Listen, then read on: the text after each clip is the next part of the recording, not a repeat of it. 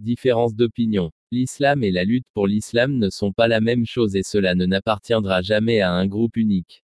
Ce temps est révolu depuis longtemps. Cette époque était celle du prophète paix et salut d'Allah sur lui. Alors l'islam était unique, tout le monde avait plus ou moins exactement la même compréhension sur chaque question et il représentait l'islam. S'il y avait une divergence d'opinion, il pourrait la rapporter au prophète et il pourrait y répondre immédiatement. Nous avons maintenant le Coran et la Sunna, mais y a-t-il eu des divergences d'opinion sur l'interprétation du Coran et de la Sunna? Oui. Y aura-t-il des divergences d'opinion légitimes entre nous? Oui. Y aura-t-il une variété différente de musulmans? Absolument. Il y a maintenant deux attitudes que vous pouvez adopter dans cette situation.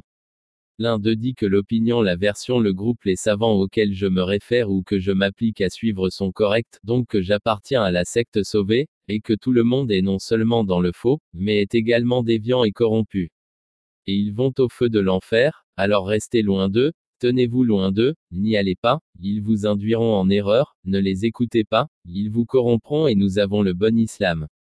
Tous les autres ont tort. Quels ont été les résultats de ce type d'attitude? De nouvelles divisions et des combats. En fait, les groupes qui commencent à faire de telles revendications finissent généralement par se diviser en sous-sectes elles-mêmes, conduisant à de nouvelles divisions d'une entité déjà divisée.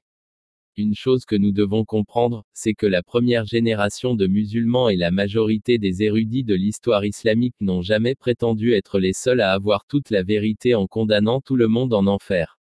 Ils étaient trop humbles pour faire de telles affirmations. Mais aujourd'hui, nous avons des gens qui ne peuvent pas lire, au mieux une ligne en arabe qui circule en prononçant des fatwas de déviance et d'hérésie sur la majorité de la Houma et sur les savants du passé.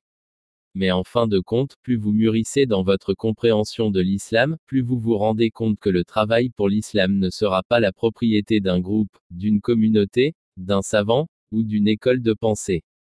Ça n'arrivera pas. Ce n'est pas possible en pratique.